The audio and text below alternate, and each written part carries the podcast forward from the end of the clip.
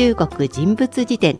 その時々の話題の人物を紹介していきます。今回ははい今回は中国の人気女優李冰冰李冰冰を紹介します。はいあの映画に出てますね。そうですね。アメリカハリウッド映画の人気シリーズトランスフォーマーの第4弾がえいよいよ今週の金曜日、うん。27日に中国大陸とアメリカで同時公開されます。はいこのトランスフォーマーあの今までの作品も非常に人気で私地下鉄に乗っていたらトランスフォーマーのもうじき公開になるよっていう広告を見ました。はい。トランスフォーマーカタカナで書くとトランスフォーマーなんですが、はい。漢字で書くと変形混合 変形の金の鋼と書いてあって、はい。なるほどとちょっと面白かったんですけど、はこれに人気女優のリー・ビンビンが出てるということですが、はい。えーリー・ビンビン何年生まれですか？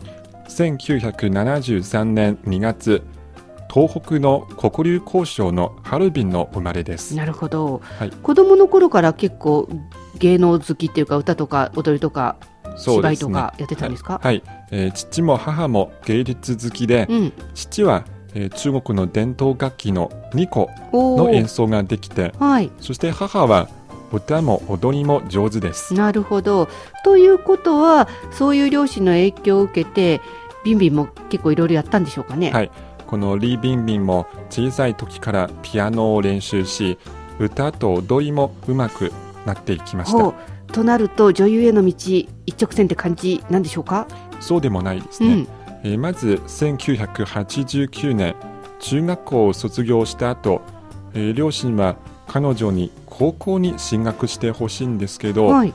リー・ビンビンは成績もあまり良くなくて、そうなんだ。あはい、あ高校は無理ですうし、んえーやっぱり早く社会人になって家計を助けたいと思って専門学校に入ることにしました、ちょっと意外な感じですけどね。はいえー専門学校はどこに行ったんですか？えーふるさとのハルビンを離れて同じ黒竜江省の京成市、えー鳥に西と書くはい京成市に行って、そこの師範学校に入りましたうーん。そうなるとちょっと女優の道とは離れちゃったような気がするんですけど、この師範学校に入って卒業してでどうなるんですか？はい1992年その師範学校を卒業して、うん。えーふるさとのハルビンに戻ってはい。地元の小学校の音楽教師になりましたおでもこの音楽教師っていうところがちょっとまだ芸能界から外れてないかなって気もするんですけど、まだ女優の道にはつながりませんがどのあたりからつながっていくんでしょうかね。その年、えー1992年卒業生の代表として、うん。以前勉強していた師範学校に誘われて、はい。えーそこで行われた芸術イベントに参加しました、うん、偶然当時のある有名な俳優がそのリー・ビンビンの舞台を見ましたなんかドラマみたい、はい。もしかして。そしてその俳優はうん。リー・ビンビンに対して、えー演劇の専門大学に行って勉強して俳優にならないかと勧めてくれました。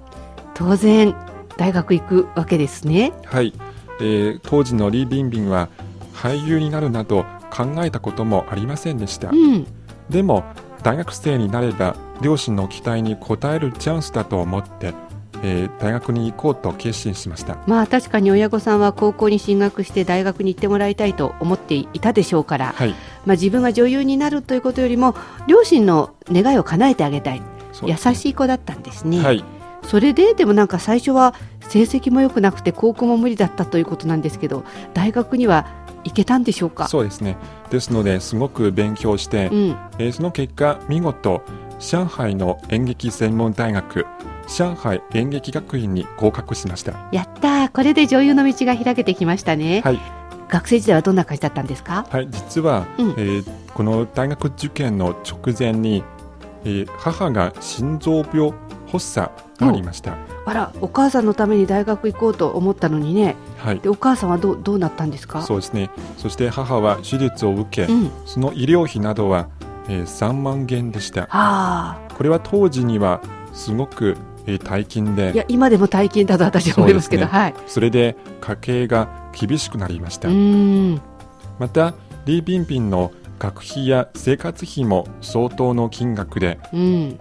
それを全部自分で稼ごうとリー・ビンビンは思いました。まあ、あの出身のハルピンもそこそこ都会ですけどやっぱり上海の方がずっと大都会だから、はい、何をするのもお金はかかるでしょうしね、はい、でもお母さんのこう病気の治療費とか自分の生活費とか学費とか稼げたんですか？そうですね、えーまずコマーシャルに出演しました、はい。1997年海外の人気化粧品ブランドオレイのコマーシャルに出演して、うん、えー報酬26万元をもらいました。すごいですね。さすがコマーシャルの出演料、はい。でこれでなんとか賄いましたか？そうですね、えーそれで母の治療費も、うん。そして自分の学費生活費なども大丈夫になりました、はいはい。それで家計が大きく助かりました。よかったですね、はい。これで安心して勉強できますね。そうですね、うん。リー・ビンビンは在学中にすごく勤勉で、うん、特に自ら台本を作って演じた劇が全国的な大会で一等賞を受賞したこともありました。はおー。やっぱりこう頑張りが実を結んだって感じなんでしょうかね、い、で、えー大学を卒業した後いろんな作品出るんですよね。そうですね、えー1997年に卒業して2000年からテレビドラマや映画に数多く出演しました。うん。まあ、そういう中で人気になったもの話題になったものいくつかあるんですけど挙げてもらえますか？はい、例えば、えー中国国内では2006年上映された純愛映画「雲水谣」えー雲に水そして、えー火曜のようと書く雲水謡はい。という映画が中国の最優秀作品賞を受賞しました。はい。それから2009年の戦争スパイ映画「風声風の声」うんと書きます、風声という映画。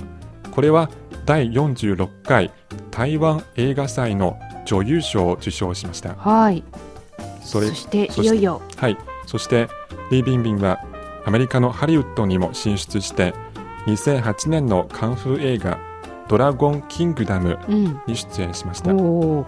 ホラーにも出ましたね。はい、2012年上映されたホラーアクション映画「バイオハザード5リトリビューション」に出演しました。そしていよいよ今回がまたまたアクションなんですよね。はい、えートランスフォーマーの4作目に出演していますが、はい。